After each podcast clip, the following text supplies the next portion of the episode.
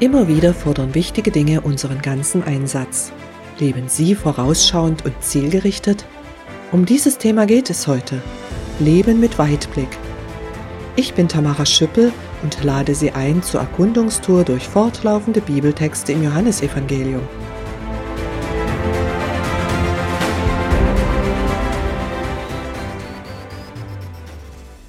Weil wir Gott sonst nicht verstehen, möchte Jesus uns Horizonte öffnen. Wie in den letzten beiden Etappen geht es nochmals um jenen beispielhaften Tatsachenbericht aus der Bibel. Die Samaritanerin begreift stückweise die Wahrheit. Jesus sagt, dass er der Messias ist, der von Gott gesandte Retter. Auch wenn für sie noch Fragen offen bleiben. Diese Erkenntnis bringt sie sofort in Bewegung. Das müssen alle erfahren. Ich zitiere die Bibel, Johannes Evangelium Kapitel 4, die Verse 28 bis 30. Die Frau nun ließ ihren Wasserkrug neben dem Brunnen stehen, ging in den Ort und verkündete den Leuten. Da ist einer, der mir alles gesagt hat, was ich getan habe. Los, kommt mit und seht ihn euch an. Vielleicht ist er der Messias. Da strömten die Leute aus der Stadt zu Jesus. Zitat Ende.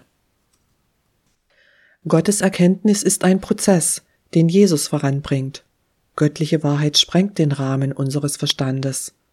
Nachhaltig begreift das nur der, der sich bewusst auf Gott einlässt. Und diese Erkenntnis bringt Verantwortung mit sich. Das sollen alle hören, das gilt nicht nur mir. Die Frau lässt alles stehen und liegen, um ihre lebensverändernde Erkenntnis zu teilen. In der Zwischenzeit bekommen die Schüler von Jesus weiterführenden Unterricht. Ich zitiere Johannes Evangelium Kapitel 4, die Verse 31 bis 38.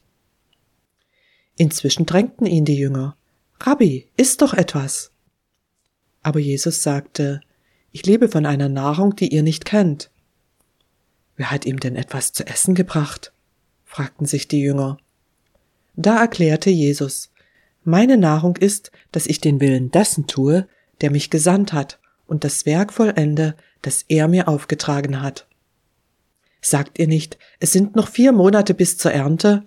Ich sage euch, blickt euch doch um und schaut die Felder an. Sie sind nämlich schon weiß für die Ernte. Wer sie einbringt, erhält Lohn.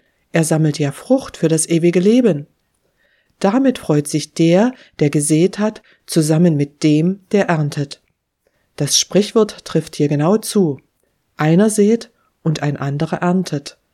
Ich habe euch auf ein Feld geschickt, auf dem ihr nicht gearbeitet habt. Andere haben sich vor euch dort abgemüht, und ihr erntet die Frucht ihrer Mühe. Zitat Ende. Jesus lehrt Zeitmanagement. Mitten im Alltag zwischen Hunger und Essensbeschaffung erklärt er den Unterschied zwischen wichtig und wesentlich.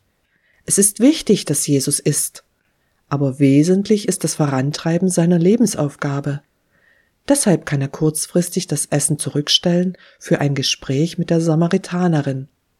Jesus verfolgt Ziele, er hat eine Strategie. Er möchte Menschen gewinnen für das ewige Leben in Gemeinschaft mit Gott. Dazu gehört auch die Samaritanerin. Und nicht nur sie, wie wir gleich sehen werden. Inzwischen nimmt Jesus seine Schüler mit hinein in ein zielorientiertes Leben. Blickt euch doch um, er zeigt seinen Leuten ihre Aufgaben. Es geht um langfristige Ziele. Welche langfristigen Ziele haben Sie? Wie setzen Sie Ihre gottgegebenen Begabungen ein?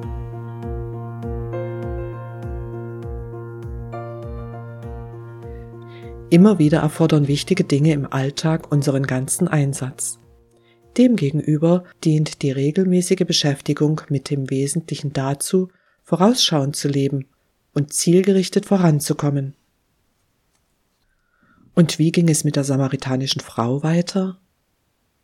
Ich zitiere Johannes Evangelium Kapitel 4, die Verse 39 bis 42. Viele Samaritaner aus dem Ort glaubten schon deshalb an Jesus, weil die Frau überall erzählt hatte, der Mann weiß alles, was ich getan habe. Als sie dann zu Jesus hinauskamen, baten sie ihn, länger bei ihnen zu bleiben. Er blieb zwei Tage dort, und auf sein Wort hin glaubten noch viel mehr Menschen an ihn.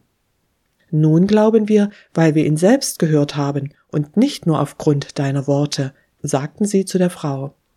Jetzt wissen wir, dass er wirklich der Retter der Welt ist. Zitat Ende. Weil die Samaritanerin losläuft und teilt, kommt der ganze Ort in Bewegung.